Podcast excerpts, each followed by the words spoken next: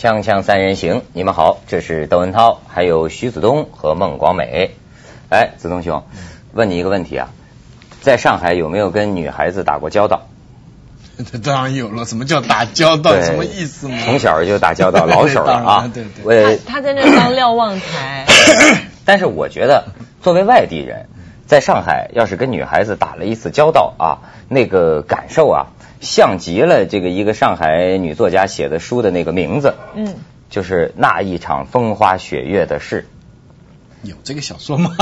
哎，真的有这么一首歌。嗯，我这次这个呃对上海，哦，你前不久刚去了，对对对，就在在刚经历了一场风花雪月，在上海。哎，我觉得对上海女子的这个素质啊，哎，有了一定的认识。嗯，呃，素质高。她这个素质啊，你我跟你怎么讲哈？嗯。我在一个乱七八糟的这个一个酒吧，什么 disco 这么一个地方，哎，碰到这么一个女孩子，穿的那叫一个花枝招展呐，这个这莺歌燕舞，浑身叮里当啷的，就是那个样子的。哎，你感觉她就是这个环境的人，是吧？哎，但是我觉得非常有意思的是什么呢？就是她这个智慧，哎，特有的江南女子的一种灵慧之气，就是那种。长相也是那种姑苏女子那种脸上那种凹凸不平的美哈，就是姑苏女子凹凸，不就是她大眼睛，但是陷进去就有点那么个曲线很很温柔的那么一个样子啊。然后她这种，我为什么说有种灵慧之气啊？就你能欣赏她的她的这个聪明劲儿，她那种南方女孩这种聪明。比方说，举个例子来讲啊，想知道你的电话。这样，咱北方人，哎，你电话多少？手机赶快就对对对，就这样老干这事儿，对啊，最后被人骂得一塌糊涂。那人家呢？哎，你能感受到他这个这种这种含蓄、聪明，而且是不留痕迹。就是说，这个哎，手机有什么好信息看一看，啊，拿来看，哎，这个不错，发给我吧，啊，发给他，然后我也有一个，你看看，啊，我发给你，你看这种不留痕迹是吧？高招高招。谢谢谢谢，非常的这个，哎，您方梅啊，手机有什么好信息？什么？我上次遇到我在台湾上当一个那个 A B C 啊小男孩，他回来跟我讲说，哦，对不起，因为我们也在一个一个 party 里面，就是人家那个那个一些 fashion 公司办的一个 party，是很正式的 party，那种小男孩在里面蹦蹦跳，他说，哎，那个我手机掉了，有点急事，你可不可以？借我一下手机，那人家有有有有难，你不能说不借嘛，对不对？就他自己拿电话拿起来之后，他就拨了他自己的号码，然后发送之后，我的号码就在他的手机里面显现了。我竟然上一个小鬼的当，你知道吗？这八仙过海，各显其能了。不过不过不过，这个呃，我插下来说哈，这个手机啊，的确导致了这个人际关系的很大的变化。对，以前要电话是一件很大的事情。就是说，比方说我们一桌人吃饭，我跟你认识，跟他认识，我跟他不认识，那我们今天在吃饭，我怎么样要他的电话？当着大家的面，这是一件非常困难的事情，对不对？要电话是一个很大的事情。现在有了手机以后，不，我的我的本领还是差，我的本领就是说，哎，你的号码是多少啊？别人看着很很很糟糕的本领哦，他讲的那招比你那个还高啊，更狠呢，我觉得更狠的。然后我跟你讲啊，这个还是这个上海女子啊。后边还有故事呢，嗯，哎，然后，哎，我就突然想，我说，其实可以在一个下午哈，哎，去找个地方喝咖啡，嗯，还有一个非常可爱的女孩子相陪，没有什么邪念啊，一种生活情趣嘛，哎，然后什么是下午呢？进可攻，退可守。哎，不，你听我说，下午，然后就是约好了就去了，这个女女子是何等风采啊！下一下车。一看，路边法国梧桐树下啊，上面穿着这个白的短衫，下面穿着黑色的长裙，哎呦，亭亭玉立啊，跟昨天晚上啊判若两人呐，就完全是那种淑女，你知道吗？哎，你你你想想，这上海女孩子现在这个年代弹古筝，哇，她不是专业演出。他就是说，我在家里有一天听见楼上有古筝的声音，哎，我就上去问，我说什么声音这么好听？楼上那个老师就说是古筝，他说我要学古筝，他学古筝，那他有这份心就算就算不错的了，对不对啊？而且他这个，你你你你想，给你怎么安排的？一去去到这个咖啡馆，空无一人呐，他这是我朋友开的，他啪啪啪上三楼，就跟一个那个中世纪法国宫廷的那么一个装修一样，哎，没有人。这个下午还没开门，他晚上才开门。嗯，哎，他就领到这里。他说：“我想你可能怕人骚扰啊，或者怕打扰哈。哎，咱们这里可以静静的一坐。西斜的阳光从窗户射进来，射到这个红木地板上。哎呀，我一想，就说灵慧如此啊！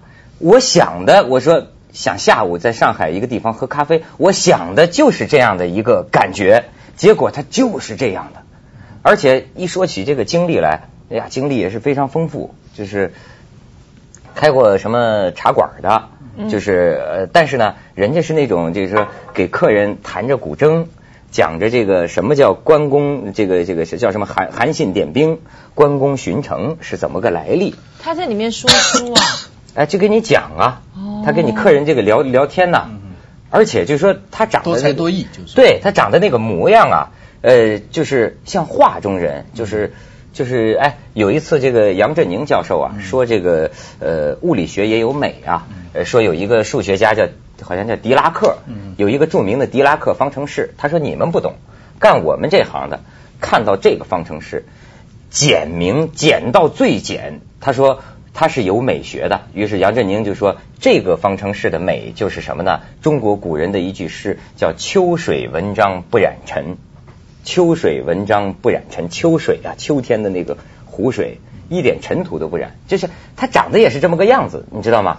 哎呦，你就觉得，说实话，哎，文化不高，但是善解人意。这个这个用有文化的词儿说出来，还是用这个没文化的词儿说出来，真理都是一样的，你说对不对？嗯，我是说呀，我并不是讲他个人怎样了，他是一个偶然的这么一个代表。我看到了，就是自古以来相传的这个江南女子，在多少代这个文人墨客熏陶之下出来的那种气质，它是在她血液里的东西。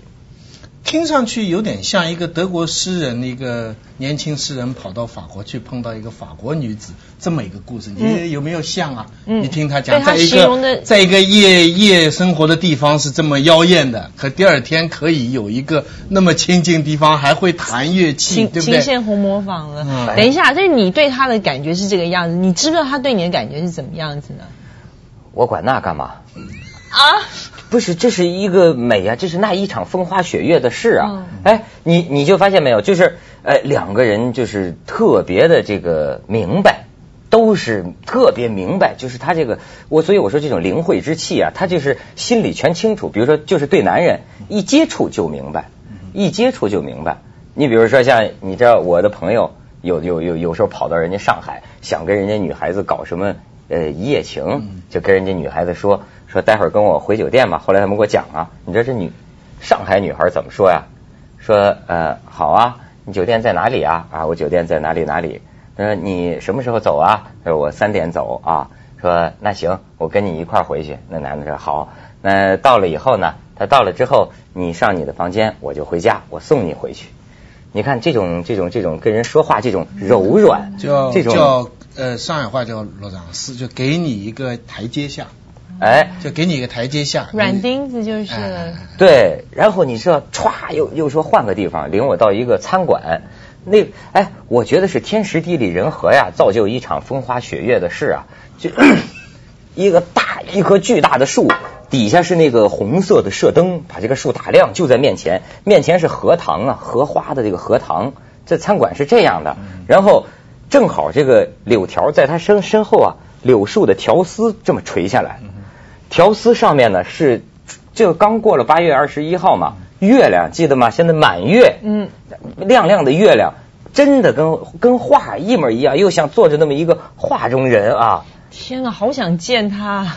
这，非常有意思。我跟你说，他就让我感觉到，当然你看，后来我跟呃朋友这么一聊，他们就开始这个打破我这个美好的梦哈。这个上海啊，就是那一场风花雪月的事，嗯，这个东西不能深了。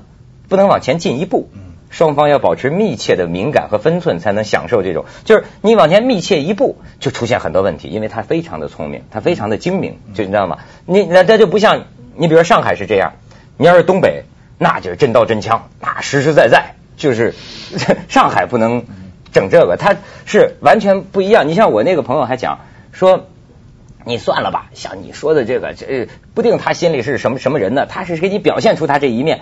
但是现在这个有有的女女女上海女孩子，她她她跟我讲，举个例子嘛。她说我有一个朋友跟这个上海女孩子呃认识，这个女孩子交很多朋友，女孩子过生日，过生日之后呢，这个朋友就说啊要送礼物啊，这个女孩子给他打电话说那个啊你送我什么礼物呢？那个瓦萨奇那个店里啊，有呃一件我看中的衣服，呃五千多块钱，你给我买了，你就算送我的礼物。哎呦，他一听怎么这要东西啊哈？哎，但是回头想了想呢，也许这是他就是这女孩子把他当做那种特别好的、最值得信任的朋友，才会跟他这么说嘛。那行，就当回冤大头，就去买，还开着车让那女孩去试嘛，一起去买。结果到了那个店。发现这个衣服啊卖完了，没了，哎没了，他就心里轻松一下 啊，那没那那就赴宴吧。但是女孩子在车上一路就不高兴，这这神情不愉快。然后到了那儿，他才发现说是什么生日会啊，简直是送货会啊。每个每有的人搬着 DVD，有的人搬着一个这个吉他，哎，有的人提提提一件长裙，哎呦，有的人拿着个微波炉，这。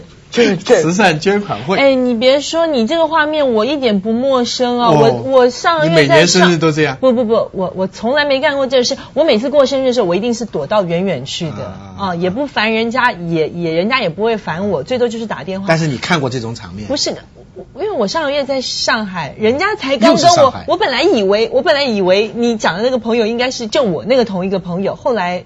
发现这个场面真是不陌生，但你那个客气只是要 Versace，我那个朋友的朋友一开口就要一个卡地亚的手表，一直要四万多块钱啊！我的娘！哎呦，这哎。你看，看贴，而且就我这哥们儿呢，他要是下次就要贴上你的钻，他以为自己逃过了一劫，到那儿一看，以为自己是很重要的朋友，到那儿一看，原来都是这样的人。这女孩交朋友是她的生活方式、收入方式，对不对？那么有过过生日就是她的节工资日嘛。然后我这哥们儿呢，以为松了一口气，哎，但是呢，生日宴会举行完了之后，这女孩送他到门口，还跟他补句话。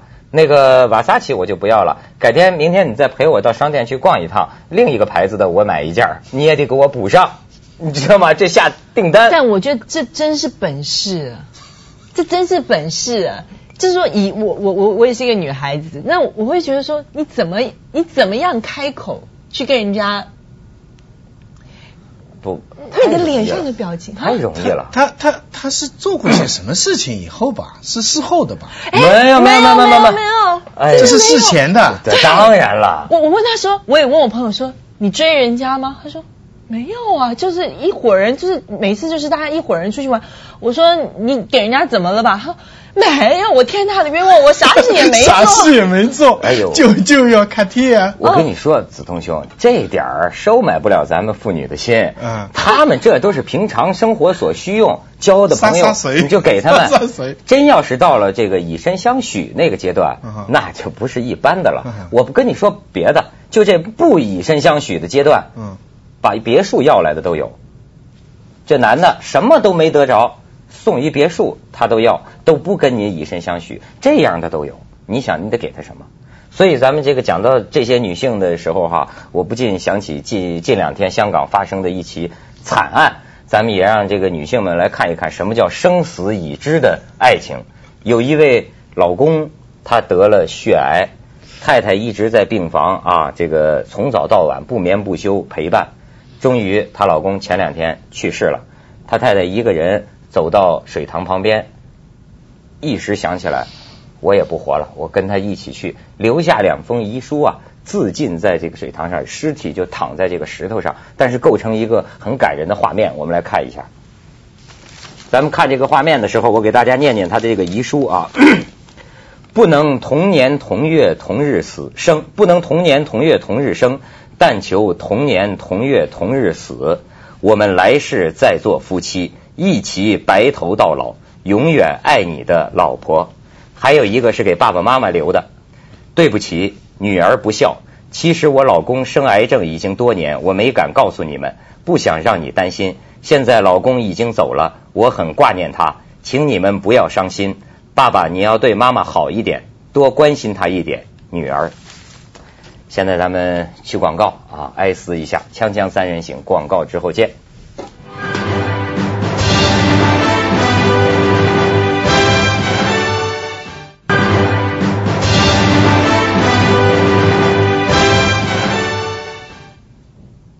咱们还是说这个上海啊，最近呢，这个哎呀，刚才还挺感动的，是不是？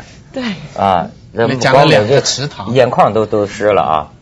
对，我真的觉我我我还是觉得就是就是这个这个夫妻之间的感情呢，真的是很很微妙的一件事情。很多女人很多女人呢，就是可能跟老公感情不好了，但是。生了小孩子之后呢，会成为两个人之间的一个一个润滑剂啊，然后可能两个人又会好一段时间。但是你会发现，因为我身边有很多朋友，他们可能跟先生之间的关系不好之后，他就把全部的精力放在小孩子身上。但你要想到小孩子会长大。他长大之后，他会有他自己的生活，自己的生活圈，然后他开始反叛，他开始不想跟父母在一起。那个时候呢，对于母亲做母亲的来讲，他就是第二度的打击。她的老公，因为他可能在这十年里面，因为小孩子成长的过程十，可能到十三四岁开始叛逆的是这十几年的时间，他把全部的心力放在小孩子身上之后，他又忽略了跟他跟先生之间的关系。但十三小孩子十几岁之后，小孩子翅膀硬了，他又要出去飞了。那个时候，他就是他第二度打击。所以我一直觉得夫妻之间的关系呢，可能我现在我我我我一直跟我身边很多女朋友讲，我说其实如果你们真的结婚，我觉得女人结了婚之后认命是一件很重要的事情。但认命不是一个悲观的认命，而是一个正面积极的那种认命。你必须跟你先生之间培养一些正面的能量、正面的关系，因为你要想要说。陪你一辈子白头到老，你陪他也好，总有一个人要看着另外一个人先走，所以我觉得那个之间夫妻之间的那种互动，我觉得真的非常非常重要。你讲的非常令人感动，但是亲爱的，你这个观念太陈旧了，太陈旧了。为什么呢？啊，夫妻本是同命鸟，大难临头各自飞啊。No，我就跟你讲说，因为这一次我父亲生病的关系，我看到我母亲照顾我父亲的样子。嗯。我觉得那个东西是你拿什么东西，你就算有再多的钱，你请十个看护看着你，那个东西，那个东西都抵不上一个真心爱你的人陪在你的身边。对，那是老一代夫妻关系他们这个感人之处。但是我现在觉得我说这个话不得人心。我现在觉得咱们要是继续把这种夫妻之间的美感，什么白头偕老啊，执子之手，与子偕老，如果再把这些道德呀。教育我们的孩子的话，将来我们的孩子会受罪的，会受苦的，因为时代变了，某些情况是不会再有了。他们应该有新型的夫妻关系，更健康的、更快乐的。所以你觉得没心没肺会过得比较快乐一点，对不对？哎呀，大智若愚嘛。但是时代再再变，人是不变的。我告诉你啊，很多年轻人哈，我接触很多年轻人，他们现在在理性上，甚至在实践上。都接受这种现在时髦的男女的各种各样关系，然后他们怀疑一个人跟一个人一辈子是否人道，嗯，怀疑这是否可能，怀疑从一而终的这种爱情是否合理等等，所以他实践中他也做出各种各样的尝试。可是对他们来说，最深、最深、最有说服力的教材是他们是他们的父母，嗯，最后他们会想到，有时候常常他们会想到他们的父母，然后他们会以他们的父母为榜样。哎，我我发现是这样。你说的是啊，就是你像我刚才说的这个上海女孩子，我想起她还说起一句这个名言，就是往往这个父母啊会把女儿教育成什么呢？让她觉得她面前的男人只能有一个，而且是唯一。所以呢，一个非常优秀的女孩子，你比如说她说我这么多年挺苦的，有这么一个朋友啊，就跟我讲说你啊这个素质太高了，各方面哈。他说：“你看，我其实也都喜欢你，可是我觉得我不够资格，对吧？”他说：“这个我这么跟你说吧，你要找的那个人，一百个人里边只有两个，但是呢，一个他不爱你，另一个他是别人的老公。”哎，他就觉得这说听起这个话很伤感，说我就像一个画上的人，只能给人看。就是我只能一辈子挂在那儿给人看，觉得哎呀好啊。曲高和寡。哎，曲高和寡，弦断有谁听？所以呢，说到这儿，我就想起在上海有一些穿睡衣的女人。这个这转的因为太硬了吧？这个最近主持技巧频频下跌啊。不，反正跟上海有关了。这我跟你说，现在北京正在进行一场战斗，这个反对男人光膀子上街，上海也掀起了战火，反对女人穿睡衣上街。男人可以穿，女人不能穿。男人没不穿呐，女人可以不穿吗？男人是光膀子，在北京反对的榜爷。嗯，其其实我跟你说，这次我在上海也发现，上海榜爷也挺酷的，上海也有光膀子上街的。就是说，这个上海女人有这个穿睡衣上街的习惯。嗯，他们认为影响了一个国际大都市的这个英雄面貌，所以现在也要反击它，要消除这种现象。但是对这个事情有争议。你像有的这个时装杂志就说了，说我们上海女人都是穿最漂亮的睡衣上街的。哎，咱们先去一下广告，讨论这个话题。锵锵三人行广告之后见。